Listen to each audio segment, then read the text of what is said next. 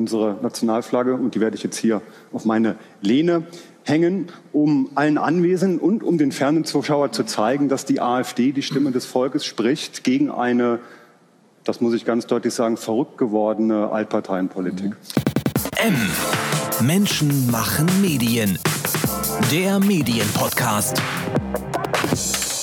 Der AfD-Fraktionschef in Thüringen, Björn Höcke, war das zu Beginn 2015 in der ARD-Sendung Günter Jauch. Der Kopf des rechten AfD-Flügels holte da eine Deutschlandfahne aus einer Tasche seines Anzugs, hielt sie in die Kamera und legte sie über die Talksofa-Lehne. Diese Szene wurde zum Aushängeschild einer Sendung, die inzwischen als Lehrstück gilt. Es geht um die Frage nach dem richtigen Umgang der Medien mit der AfD. Denn Kritik gab es nicht nur an Björn Höcke, sondern auch an Moderator Günter Jauch. Der habe den Rechtsaußenpolitmann nicht entschieden genug in die Schranken gewiesen. Und auch vier Jahre später diskutiert das Land noch immer über den korrekten Umgang der Medien mit dieser besonderen Partei. Wir klinken uns ein in diese Diskussion, sprechen mit Zeitautor Steffen Doppert über die AfD und die Medien und in diesem Zusammenhang über seine Erkenntnisse nach intensiver Recherche für sein neues Buch. Willkommen bei M, dem Medienpodcast, sagt Danilo Höpfner. Steffen Dobbert, Sie sind für Ihr Buch auf Recherchetour durch Mecklenburg-Vorpommern gewesen, haben sich mit Rechten getroffen und auch gesprochen. Welches Stimmungsbild bringen Sie damit? Ja, es ist auf jeden Fall kein einfaches Stimmungsbild, also kein äh, weder ganz weißes oder ganz schwarzes, sag ich mal. Ähm, ich bin zum einen sehr, sehr positiv überrascht. Ich bin ja für dieses Buch ähm, Heimatsuche ist der Titel durch meine Heimat gereist, die ich vor fast 20 Jahren verlassen habe. Und ich war in erster Linie überrascht, wie schön es doch dort ist. Also die Landschaften, das Schweriner Schloss, die Ostsee, die über 100 Seen, die es dort oben gibt ähm, und auch die wirklich durch ähm, restaurierten und sanierten ähm, Gebäude im ganzen Land. Das hat mich äh, beeindruckt. Es ist einfach mal schön.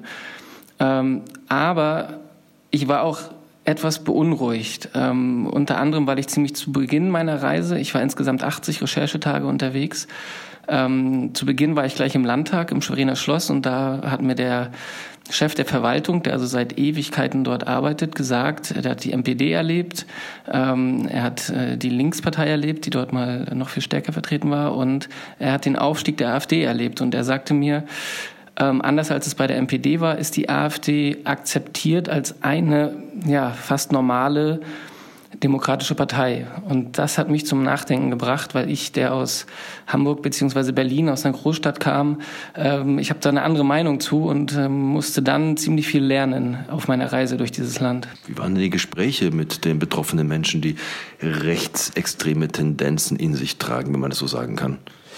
Also ich habe ganz viele gesprochen. Ich habe, glaube ich, Leute gesprochen, die die AfD wählen, die mir das auch erzählt haben, die ich aber nicht als rechtsextrem bezeichnen würde. Also ähm, wirklich äh, Leute, die den Lehrerberuf ausüben oder Ingenieure sind und die unzufrieden sind. Ich habe aber auch Menschen getroffen, die eindeutige Rassisten sind, ähm, die ich auch als extrem äh, bezeichnen würde, die auf einer Stadtteildemonstration in, in Rostock Sachen gesagt haben, die nachweislich falsch sind, die äh, Muslim fremdenfeindlich sind, die menschenverachtend sind, die mich sehr beunruhigt haben. Und ähm, um es mal konkret zu machen, ich habe eine äh, Person sogar zweimal getroffen, äh, zufällig wieder getroffen auf der Reise. Das ist ein ähm, ja, Lokalpolitiker, würde ich sagen, für die AfD, der ähm, ja, Bundespolizist war und jetzt immer noch ähm, sozusagen vom Staat bezahlt wird, weil er sich ähm, früh verrenten hat lassen. Ähm, und der ist der felsenfesten Überzeugung, dass er in einer Diktatur lebt. Ähm, der hat auch auf einer Veranstaltung der Ostsee-Zeitung ähm, sich in die erste Reihe gesetzt und Angela Merkel vorgeworfen, dass sie Deutschland in eine Diktatur geführt hat, in eine Meinungsdiktatur und ähm, wirklich in ganz, also längeren Gesprächen mit ihm ähm, war davon nicht abzubringen. Ähm, und das war für mich äh, erschreckend. Also ich äh, habe in der Ukraine viel recherchiert, ähm, in anderen Ländern. Äh, ich habe die Revolution in der Ukraine erlebt, wo man wirklich von, na sagen wir mal, diktaturähnlichen Zuständen davor reden konnte. Und das war für mich absolut erschreckend. Wer waren Sie denn für, für diese Menschen? Waren Sie ein Journalist der Berliner Blase, der die Menschen und deren Sorgen nicht versteht? Oder waren Sie auch direkt der Feind, den es zu bekämpfen gilt? Äh, ja, das ist eine gute Frage, weil äh, das nicht so einfach oder eindeutig war. Ich ähm, bin selbst in Wismar geboren, ähm, 1982. Das heißt, ich habe zumindest noch acht Jahre äh, DDR-Erfahrung mitgemacht. Und ich habe mich natürlich bei diesen Menschen äh, vorgestellt als Buchautor, der von hier kommt. Also ich habe äh, so ein bisschen meinen meinen persönlichen Heimatbonus ausgenutzt, um bei diesen Menschen ähm, ja nicht abzuprallen, um ins Gespräch zu kommen. Und das war, glaube ich, auch ein Vorteil, dass ähm, einige dann ähm, ja mir gegenüber offen waren. Ich glaube, hätte ich gesagt, ich bin der äh, Zeitreporter, der aus äh, Berlin hier angereist ist, dann hätten also wäre mir noch mehr Abwehr gegenübergetreten. Bericht über AfD und Co. So ist der Name der Tagung von Verdi am 16. Dezember in Berlin und alle versuchen da eine Antwort darauf zu finden, wie der richtige Umgang mit der AfD und rechten Kräften aussehen soll. Wie ist denn Ihre Antwort darauf?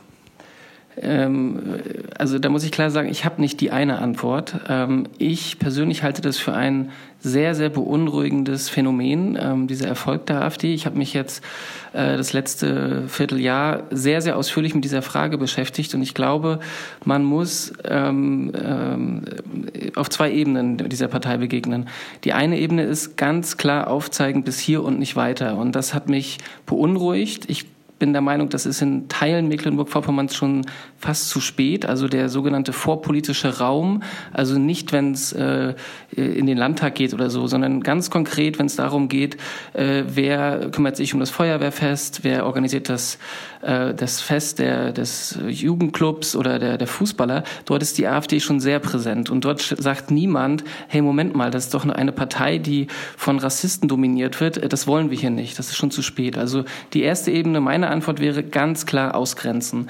Ähm, Mecklenburg-Vorpommern wurde mal berühmt, weil sie einen sogenannten Schweriner Weg gegangen haben im Umgang mit der NPD. Die NPD saß dort im Landtag und alle anderen demokratischen Parteien haben sich solidarisiert und haben gesagt, mit diesen Leuten gehen wir nicht so um, als wären sie demokratisch legitimiert. Das heißt, als wenn sie auf den Grundsätzen des, äh, unserer Verfassung arbeiten. Das hat geholfen. Die NPD ist rausgeflogen.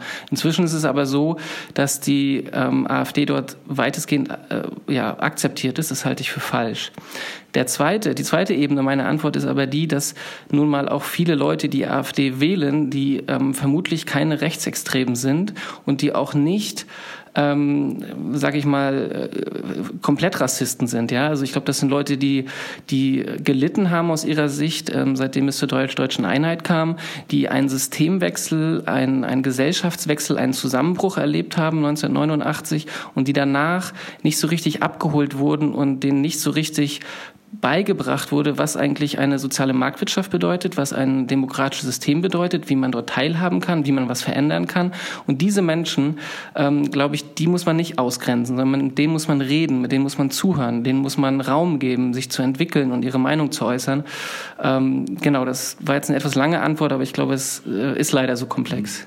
Über den Anteil der Medien am, am, Aufstieg der AfD werden wir gleich noch sprechen. Aber wenn Sie beim konkreten Beispiel Mecklenburg bleiben, wie gehen denn die lokalen Medien vor Ort damit um? Die, die Ostsee-Zeitung, das Lokalfernsehen vor Ort, wie positionieren die sich denn da bei diesen Themen? Greifen Sie das auf? Bewerten Sie das kritisch oder hält man sich dann doch eher zurück? Da will ich mal darauf antworten, ähm, äh, anekdotisch. Ja, ich war für die Buchrecherche in einem relativ kleinen Ort bei Neubrandenburg, ähm, Nordwesten Deutschlands ähm, oder Nordosten Deutschlands, Entschuldigung.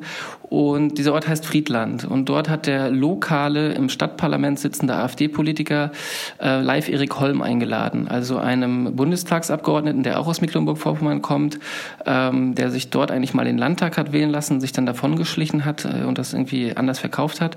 Egal, worauf ich hinaus will, ist, dass dort, das ist das Einzugsgebiet des Nordkuriers, ähm, eine Tageszeitung, die mal ja durchaus bedeutend war, in manchen Teilen die einzige Tageszeitung noch ist. Und dort haben die AfD-Politiker unter sich, ich saß dort dabei am Tresen, ähm, ein Lob ausgesprochen, dass der Nordkorea es begriffen hätte, wie man mit dieser Partei umgeht. Ähm, vor kurzem war der Nikolaustag. Dort ist ähm, ein Landtagsabgeordneter ähm, mit Nikolaussäckchen, also so äh, Schokolade, zur Redaktion des Nordkorea gegangen, hat dort am Eingang seine ähm, Schokolade präsentiert und hat sich dabei gefilmt. Das heißt, ähm, um beim Beispiel Mecklenburg-Vorpommern zu bleiben, es gibt den Nordkurier, der, glaube ich, zu sehr entgegenkommt. Äh, das ist auch ein Beispiel für eine Zeitung, die ähm, vor kurzem ihren Landtagskorrespondenten einfach mal weggespart hat. Also das ist eine Zeitung, die in MV wahrgenommen werden möchte, aber sagt, wir brauchen keinen äh, Reporter mehr im Landtag. Das muss man sich mal vorstellen. Das hat mich sehr beunruhigt. Daneben gibt es aber die Ostsee-Zeitung und die Schweriner Volkszeitung. Ähm, ich glaube, ähm, da gibt es noch sowas ein bisschen jedenfalls wie investigative Recherche, die auch aufdecken, was für Leute da eigentlich ähm, in dieser Partei am Machen sind. Das sind nämlich äh, Rassisten, Extremisten. Es ist vielschichtig. So. Da nun die AfD kein Problem in Mecklenburg-Vorpommern alleine ist, ein bundesweites Problem, lassen Sie uns die Frage ganz allgemein stellen. Welchen Fehler haben die Medien gemacht, damit die AfD auch so groß werden konnte? Ja, die Medien ist natürlich schwierig. Ich würde mal da ansetzen, was ich glaube, was ich gelernt habe in dieser Buchrecherche, was ein kolossaler Fehler war, war die Entwicklung des Medienmarktes nach 1990. Ähm, das war mir selbst gar nicht so klar, das habe ich jetzt erfahren, dass ähm, quasi im Zuge der des ähm, Zusammenbruchs des, des DDR-Systems ähm, mehrere große deutsche Verlage sich quasi das Gebiet als Vertriebsgebiet aufgeteilt haben.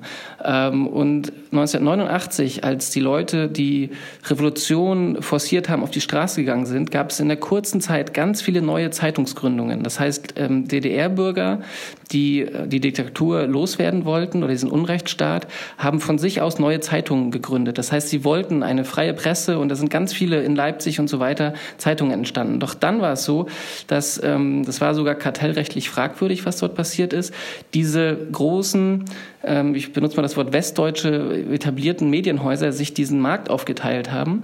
Ähm, das heißt, sie konnten die Leute direkt beliefern und es gab eigentlich keine, also es gab wenig Chancen für große eigene ähm, Zeitungshäuser oder Redaktionen, die in Schwerin oder in Leipzig oder in Dresden ähm, Journalismus machen konnten. Und ähm, ich glaube, diese Abkehr der Menschen in den ähm, ostdeutschen Bundesländern gegenüber den Medien kommt daher. Das sind nicht ihre Zeitungen. Also ähm, ich finde es gerade im Norden war es für mich erschreckend. Ich war in, in, in Gaststätten, wie man sagt, Restaurants, Kneipen und wenn dann überhaupt noch eine Zeitung dort ausliegt, dann war es die Bildzeitung. Es gibt ja auch die Analyse, ARD und ZDF eine Mitschuld zu geben durch das permanente Einladen deren Vertreter in die Talkshows, die Überpräsenz, dass sie dadurch eine Mitschuld hätten, dass die AfD so groß werden konnte. Teilen Sie diese Analyse?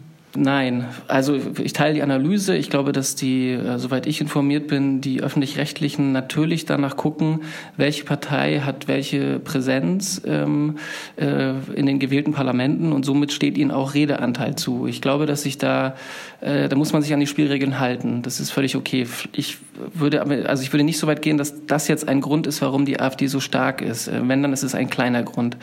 Ähm, natürlich würde ich die Kritik insofern teilen, dass man vielleicht mal schauen sollte, wen man da einlädt und ein bisschen klug auswählen, die, die Kandidaten, um vielleicht auch mal Leute einzuladen, die das entlarven, was die AfD-Politiker machen. Ähm, die lügen nämlich größtenteils. Äh, und das kann man halt in so einer Show auch mal machen. Aber ich bin in der Frage eigentlich auch nicht der richtige Antwortgeber, weil ich schaue selbst ganz selten nur noch diese Talkshows, aus anderen Gründen aber. Mhm. Wir sprechen ja von rechts, meinen aber oft dabei die, die AfD als, als politischen Arm. Es gibt ja noch andere, Pegida zum Beispiel und ihre regionalen Ableger. Zu Spitzenzeiten waren da mal Zehntausende auf den Straßen jeden Montag. Die Medien waren voll mit Pegida-Themen. Jetzt ist das Thema kaum noch in den Medien. Es treffen sich nur noch ein paar Hunderte alle paar Wochen. In Dresden, in den meisten Städten sind sie schon verschwunden. Was kann man da herauslesen? Hat das eventuell auch mit der, naja, nachlassenden Berichterstattung zu tun, dass, wenn man die Themen nicht übergewichtet und überpräsentiert, die Menschen den plumpen Parolen dann auch nicht mehr folgen? Äh, das ist vielleicht, also natürlich gibt es diesen Zusammenhang. Ja, ähm, damit habe ich mich lange ähm, als Redakteur bei Zeit Online beschäftigt und wir haben viele Debatten geführt. Wie viele Artikel müssen wir überhaupt zum Thema AfD machen? Müssen wir, ähm, als die Flüchtlingskrise, sogenannte Krise losging, wirklich in der Quantität so viel darüber berichten. Da gibt es natürlich einen Zusammenhang, dass äh, wenn viel gerade bundesweit berichtet wird, dass Leute auf dieses Thema aufmerksam werden. Ich will Ihnen aber dazu eine ganz andere Anekdote kurz erzählen. Ähm, und zwar ein gewählter Bürgermeister ähm, auf einer Insel in Mecklenburg-Vorpommern in einer Gemeinde, mit dem ich für das Buch lange gesprochen habe und der am Ende ähm, wirklich lautstark zu mir gesagt hat, dass er glaubt, heutzutage desinformieren ihn die Medien mehr. Also ein, ein Gemeindeoberhaupt war das. Ähm, und er war sehr, sehr beunruhigt. Ähm, er war sogar so weit, dass er meinte, heutzutage werden auch die Medien irgendwie gesteuert. Also er wollte nicht damit gehen, äh, was ich mehrfach bestätigt habe, dass niemand äh, die Themen vorschreibt, wie das vielleicht ähm, zu Zeiten der SED und der DDR der Fall war. Ähm, und er hat dann, weil Sie auf Pegida ansprechen, gesagt, das war nämlich so, sagte er. Unsere Zeitungen oder unsere Medien haben mir gar nichts mehr über Pegida erzählt. Und dann hat er seinen Cousin angerufen, der in Dresden wohnte, und hat ihm gesagt, nee, die treffen sich immer noch jeden Montag. Und das war für ihn ein Beleg, ähm, dass die Medien sozusagen zensieren, also von sich aus dort nicht mehr darüber berichten. Das hat sein Misstrauen gegenüber äh, den Medien, die er konsumiert, noch verstärkt. Also auch hier ist es nicht so leicht. Ähm, äh, ich glaube, es trifft beides zu. Also das kann verstärken, wenn man sozusagen zu viel über rechte Themen berichtet. Gleichzeitig darf man sich auch nicht den Vorwurf gefallen lassen, dass man Dinge bewusst weglässt. Ist ein Vorwurf, den man sehr oft hört, wenn man mit Menschen spricht, dass Medien desinformieren oder dass sie gesteuert werden. Das geben ja auch immer wieder Analysen zur Glaubwürdigkeit, auch von ARD und ZDF äh, belegen das. Woher kommt das? Worin sehen Sie die Quelle, dass so viele Menschen verschiedenen Verschwörungstheorien mehr Vertrauen schenken als den etablierten Medien? Und wie sollten Journalisten darauf antworten? Also zur ersten Frage, woher das kommt. Ich glaube, ein Grund ist ähm, das, was ich als sehr aufregend empfinde und sehr interessant, ähm, die Revolution oder Evolution der Medien, also hin zum Digitalen. Ähm, das erleben wir die letzten, ich weiß nicht, 10, 15 Jahre, seitdem das Internet wirklich ähm, bei jedem angekommen ist, kann sich auch jeder normale Bürger äh, selbst zum Medium machen. Das heißt, ähm, auf Facebook, auf YouTube, äh, auf Instagram selbst zum äh, Sender und Empfänger werden. Ähm, um wieder zu dem Beispiel zurückzukommen, dieser Bürgermeister, mit dem ich gesprochen habe, der sagte dann, kamen wir auch zum Thema, auf das Thema Klimawandel zu sprechen und so weiter, was ja auch ein großes Thema der AfD ist, die dort auch äh, Halbwahrheiten verbreitet. Und er sagte mir irgendwann, nee, und ich habe das dann erst verstanden, als mir ein Bekannter, der, ich weiß nicht, in, in einer Stadt wohnt, äh, außerhalb, der hat mir einen Link zu einem YouTube-Vortrag gegeben von einem Experten, einem Professor so und so. Und den habe ich mir ganz lange angeguckt und dann war mir klar, die Medien informieren uns nicht richtig und das ist richtig. Und ähm, ich bin wirklich ein großer Fan der neuen digitalen Medien, aber ich glaube, wir müssen die Leute mitnehmen und ihnen erklären, ähm, dass das, was ähm, Redakteure machen, ähm, dann äh, Themen auswählen, äh, Gewichtigkeit und so weiter, dass das halt nicht auf jedem YouTube-Kanal auch zu finden ist. Wenn ein Björn Höcke in einer Sonntagabend-Talkshow die Deutschlandfahne plötzlich rauskramt, was gibt es dann zu tun? Ich bin wirklich kein äh, Mensch, der äh, die Deutschlandfahne mit sich rumträgt, ähm, weil ich äh, dann ein schlechtes Gefühl kriege aufgrund unserer Geschichte. Aber mir hat jemand Kluges auf meiner Recherchereise Folgendes gesagt ähm, warum überlasst ihr eigentlich den Rechten, und damit meinte er die AfD, Symbole wie die Deutschlandfahne? Und ich finde, ich habe jetzt diese Szene mit Günter Jauch nicht vor Augen, aber ich finde, man darf Rassisten auch nicht die deutsche Fahne überlassen. Und ich finde, die deutsche Fahne ist auch ein Symbol unserer Verfassung, das Grundgesetz, was ganz klar die Menschenwürde und die Menschenrechte garantiert und äh, sowas wie Rassismus äh, eine Absage erteilt. Und ähm, also wenn vor mir ein Rassist wie Höcke ähm, äh, die Deutschlandfahne rausholt, dann würde ich doch zumindest mal mit ihm hart drüber diskutieren, was er eigentlich damit meint und für, für was diese Fahne eigentlich steht. Äh, und dann ist man auch ganz schnell äh, bei dem, was sein äh, Parteikollege ähm, mit dem Wort Vogelschiss in Verbindung gebracht hat. Ähm, und ich finde, da muss man äh, hart, wirklich sehr hart diskutieren mit den Menschen. Einen Kritikpunkt, den man so leicht nicht von der Hand weisen kann, ist die Übernahme von Begrifflichkeiten. Von Rechten geprägte Begriffe, die dann auch in den Tageszeitungen und in den Abendnachrichten landen. Dort hört man ja nicht mal mit Anführungszeichen. Wenn man etwa von Dönermorden spricht, die Kritik dieser Übernahme, die ist ja gerechtfertigt. Die Frage ist, ob der Versuch, das immer und immer wieder zu erklären, in den Redaktionen, im Redaktionsalltag auch tauglich ist. Naja, ich finde, ähm, also ich glaube, ähm, das hat auch gute Gründe, dass sich jeder äh, in Deutschland Journalist bezeichnen darf. Ähm, ich habe, was ich vorhin erwähnt habe, mit dem Live Erik Holm auf dieser Veranstaltung äh, unglaublich hart diskutiert, weil er sich dort, der jetzt Bundestagsabgeordneter ist, der AfD und ähm, ja dem Flügel Höcke nicht sehr kritisch gegenübersteht, immer als Journalist bezeichnet hat. Und dann bin ich irgendwann aufgestanden und habe gesagt, Moment mal, äh, wenn Sie Journalist sind, dann lassen Sie uns doch mal diskutieren. Worauf ich hinaus will, ist, dass ich finde, ehrenvolle Journalisten die Aufgabe haben, sich mit Sprache zu beschäftigen. Und ähm, äh, Sie sagten ja gerade, im Alltag sei es schwierig, ja, aber es ist nun mal die Aufgabe von Journalisten, genau zu überlegen, was sie wann wie sagen oder schreiben.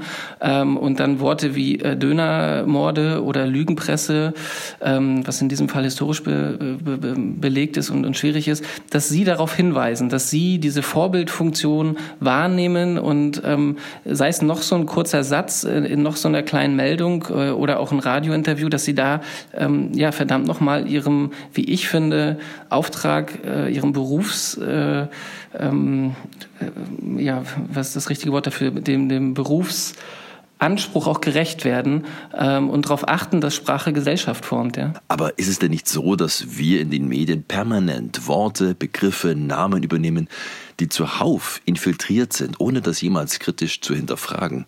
Ein Beispiel, wir sprechen von der Demokratischen Republik Kongo, weil ein Diktator es so benannt hat, obwohl wir alle wissen, dass dort überhaupt nichts demokratisch ist. Das Land steht im Demokratieindex auf dem drittletzten Platz. Ein anderes Beispiel, wir sprechen vom guten Kita-Gesetz, weil die aktuelle Regierung es gut genannt hat. Aber wir als Journalisten in den meisten Fällen ja gar nicht darüber urteilen wollen, ob es gut oder schlecht ist. Das heißt, wir übernehmen ständig Begriffe, können wir das denn bei jeder Erwähnung aufklären oder zerschießen wir damit nicht jeden Beitrag? Ja, das ist halt die, das ist halt die Aufgabe von Journalisten. Also komme ich zu meinem Punkt zurück. Ähm, ich glaube schon, dass wenn es einen Berufsstand gibt, der sich, ähm, ich sag jetzt mal, äh, demokratiekonform, menschenfreundlich ausdrückt und gleichzeitig noch verstanden wird. Also ich äh, möchte natürlich auch keinen Text lesen, äh, für, wo ich eigentlich vorher ein Studium brauche, um, um, um das überhaupt verstehen zu können. Ja, ich meine, wer denn, wenn nicht Journalisten, sollten das bitte schön hinkriegen? Ähm, also diesen Anspruch habe ich schon äh, an mich selbst und auch an all meine Kollegen, ganz ehrlich. Die Medien haben ja selbst Schwierigkeiten, Begriffe wie rechtspopulistisch, rechts, rechtsextrem, rechtsextrem extremistisch auseinanderzuhalten. Äh, schon deshalb, weil es gibt offenbar keinen Konsens mehr darüber, was zum Beispiel die AfD denn eigentlich darstellt. Die meisten Vertreter der AfD würden wohl jede dieser Begrifflichkeiten weit, weit von sich weisen. Und den lange genutzten Zusatz rechtspopulistische AfD oder rechtspopulistische Partei haben viele Medien inzwischen abgeschafft, sprechen nur noch von der AfD. Ist das ein korrekter Umgang? Äh, ich finde nicht. Also ich äh, zumindest ähm, würde sagen, die Teile der AfD, die ich kennengelernt habe, ähm, das, was ich wahrgenommen habe, wie diese Partei dominiert wird, ist mindestens recht populistisch. Ähm, ich habe mich auch ähm, in dieser Recherche ähm, an diesem besagten Abend in Friedland bei dem sogenannten Bürgerdialog der AfD ähm, neben dem Live Erik Holm auf die Bühne gestellt und habe gesagt, warum sind ja eigentlich so viele Leute unterstützen, die eine rassistische Partei unterstützen? Sie glauben nicht, was da los war. Ähm, also ich wurde von äh, normalen Bürgern ausgebuht, bedroht. Ähm, nur weil ich äh, meine Meinung kundgetan habe. Ähm, äh, also soweit ist es schon. Um auf die Frage zurückzukommen, ich glaube, dass man Dinge als das benennen sollte, was sie sind. Und wenn Rassisten in einer Partei Wortführer sind, ähm, ich war beim Flügeltreffen der AfD äh, auf Rügen, ähm, ich habe gesehen, was dort für Leute unterwegs sind, wie ähm, sie Kollegen von mir beschimpft haben, das war menschenfeindlich, dann muss man das benennen, immer und immer wieder. Die Wut und der Hass rechter Kreise, der richtet sich äh, zwar grundsätzlich gegen alle Medien, hängt sich aber vor allem am gebührenfinanzierten öffentlich-rechtlichen Rundfunk auf. Die privaten Sender dagegen trifft das äh, kaum. Ich habe dort auch schon von Vertretern des Privatfunks gehört, man würde dort auch unvoreingenommener berichten. Sehen Sie das auch so oder hat das auch eher ein bisschen was mit der mangelnden Relevanz, manche würden sagen mangelnden Qualität der politischen Berichterstattung im privaten Rundfunk zu tun? Also ich würde sogar sagen, äh, und ich habe niemals in meinem Leben für ein öffentlich-rechtliches Medium gearbeitet, ähm, dass die öffentlich-rechtlichen Medien in Deutschland unvoreingenommener an Themen herangehen als manch privates Medium.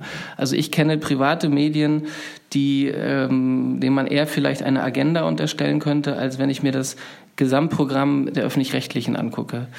Also bei mir sträuben sich die Nackenhaare, wie man so schön sagt, wenn ich äh, Leute über die öffentlich-rechtlichen in Deutschland schimpfen höre. Das habe ich auch viel gehört auf meiner Reise durch äh, MacPom.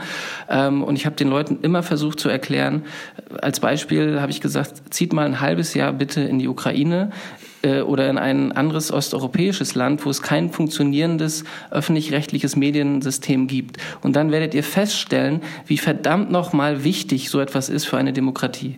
Ähm, das ist ja so ein bisschen en vogue gekommen, äh, geworden. Ich habe äh, selbst Kollegen, die ich früher geschätzt habe, wenn ich heutzutage deren Facebook-Artikel lese, also deren Post, dann erkenne ich dort eine Aggression gegen die öffentlich-rechtlichen Medien heraus, wo mir wirklich schlecht wird. Ja? Und ähm, ich glaube, vielleicht kommt irgendwann mal der Tag, wo wir uns wieder in Erinnerung rufen, warum dieses öffentlich-rechtliche System eigentlich mal erschaffen wurde in Deutschland und welche Vorteile es bereitet. Aber was läuft denn falsch, dass ARD, ZDF und Deutschlandradio offenbar ihren Wert, ihren Mehrwert, ihre Relevanz nicht erklären können? Also zum einen glaube ich, es gibt inzwischen Leute, die haben sich das äh, auf ihre äh, politische Zielsetzung geschrieben, dort den Feind zu suchen. Ja? Also die Medien sind nicht mehr Übermittler für die, sondern es sind eindeutig Feinde. Und da muss man wieder das Thema AfD nennen. Ähm, zum anderen ist es so, dass ich glaube, dass die Berichterstattung in Deutschland, das ist nur meine persönliche Meinung, in den letzten Jahren immer besser geworden ist, dass wir aber durch die neuen Medien ähm, Kritik an der Berichterstattung immer lauter wahrnehmen. Ähm, also ich glaube, dass es niemals so leicht war, ähm, eine Fernsehsendung oder eine Nachrichtensendung direkt zu überprüfen und auch zu kritisieren. Und vor 20 oder 30 Jahren war vielleicht, diese These würde ich jetzt mal aufstellen, ähm, ein gewöhnlicher Fernsehbeitrag viel schlechter. Es gab viel, viel mehr Fehler drin als heute, nur die Leute konnten sich nicht darüber aufregen. Ähm, also ich halte das eigentlich für einen positiven Prozess, dass es viel mehr Kritiker geht geht, der zwingt auch die äh, Redakteure und die Verantwortlichen im öffentlich-rechtlichen Rundfunk, sich zu verändern. Das heißt, auf die Kritik zu reagieren äh, und sich dadurch zu verbessern. Herr Dobbert, die Frage nach dem korrekten Umgang mit rechten Äußerungen oder denen, die wir dort verorten, hat inzwischen auch die Unterhaltung erreicht. Meldungen vor ein paar Tagen der Mitteldeutsche Rundfunk MDR trennt sich von Kabarettist Uwe Steimle, der in öffentlichen Äußerungen die Unabhängigkeit des öffentlich-rechtlichen Rundfunks in Deutschland in Frage gestellt hat, den Sendern ganz konkret mangelnde Staatsferne vorwirft und das nicht irgendwo, sondern zuletzt in einem Interview in der Jungen Freiheit, wo die Leser nun auch genau das hören und lesen wollten. Dennoch, reicht das aus, um Steimle vom Bildschirm zu entfernen oder gibt man damit den Rechtspopulisten nicht wieder Futter, die meinen, das sei doch nur ein weiteres Beispiel von Zensur im öffentlich-rechtlichen Rundfunk? Also ich kenne den äh, Kollegen nicht, Kollegen in Anführungsstrichen. Ähm, was ich wahrgenommen habe, ist, dass er nicht nur einmal seinen Arbeitgeber beleidigt hat, sondern mehrmals. Und ich habe auch wahrgenommen, wie er öffentlichkeitswirksam ähm, eine doch ziemlich rechte äh, Tageszeitung gewählt hat, äh, um ein Interview zu geben. Ähm, ich glaube, dass man nicht alles miteinander vermengen sollte, dass das Arbeitsrecht auch für öffentlich-rechtliche Sendeanstalten gilt und wenn jemand seinen Arbeitgeber vielleicht sogar bewusst diskreditiert, muss er damit rechnen, dass er rausgeschmissen wird. Ähm, was Sie gerade sagten, ist, dass er von der Bildfläche verschwunden ist, stimmt ja nicht ganz. Also ich glaube, er hat ähm, seine Chance, immer noch auf ganz vielen Bildflächen aufzutauchen, so wie er das für richtig hält. Ähm, ich finde aber, dass, ähm, wie gesagt, ich kenne diesen Fall nicht, aber dass es auch eine rote Linie gibt für Leute, die für den öffentlich-rechtlichen Rundfunk arbeiten. Ich möchte ehrlich gesagt nicht, dass, das unterstelle ich diesem Kollegen jetzt nicht, aber dass ähm, Leute, die vielleicht extrem wählen oder ähm, äh, so wie wir wissen, dass ähm, Verfassungsfeinde in polizeilichen Strukturen aktiv waren, äh, dann muss die Institution die Chance haben, diese Leute rauszuschmeißen. Punkt. Steffen Dobbert war das mit einem Blick auf den Umgang der Medien mit rechten Parteien, Strömungen, Gedanken, Weltanschauungen und Verwirrspielen. Sein neues Buch Heimatsuche in 80 Tagen durch Mecklenburg-Vorpommern erscheint im April 2020 im Hirnsdorf Verlag in Rostock. Der eigene Programmhinweis sei ebenfalls noch einmal gestartet. Die Deutsche Journalistinnen und Journalistenunion DJU in Verdi lädt ein zur Podiumsdiskussion, die sich mit unserem heutigen Thema beschäftigt. Berichten über AfD und Co. Brauchen wir neue Regeln im Journalismus? Am 16. Dezember im Taz-Café mit Anmeldung und im Umfeld dazu auch zahlreiche Perspektiven, aber auch Thesen und Analysen bei uns auf der Webseite. Danke soweit für Ihr Interesse, sagt Danilo Höpfner. Das war M. Menschen machen Medien. Der Medienpodcast. Weitere Interviews, Reportagen und Dossiers aus der Medienwelt täglich neu unter mmm.verdi.de.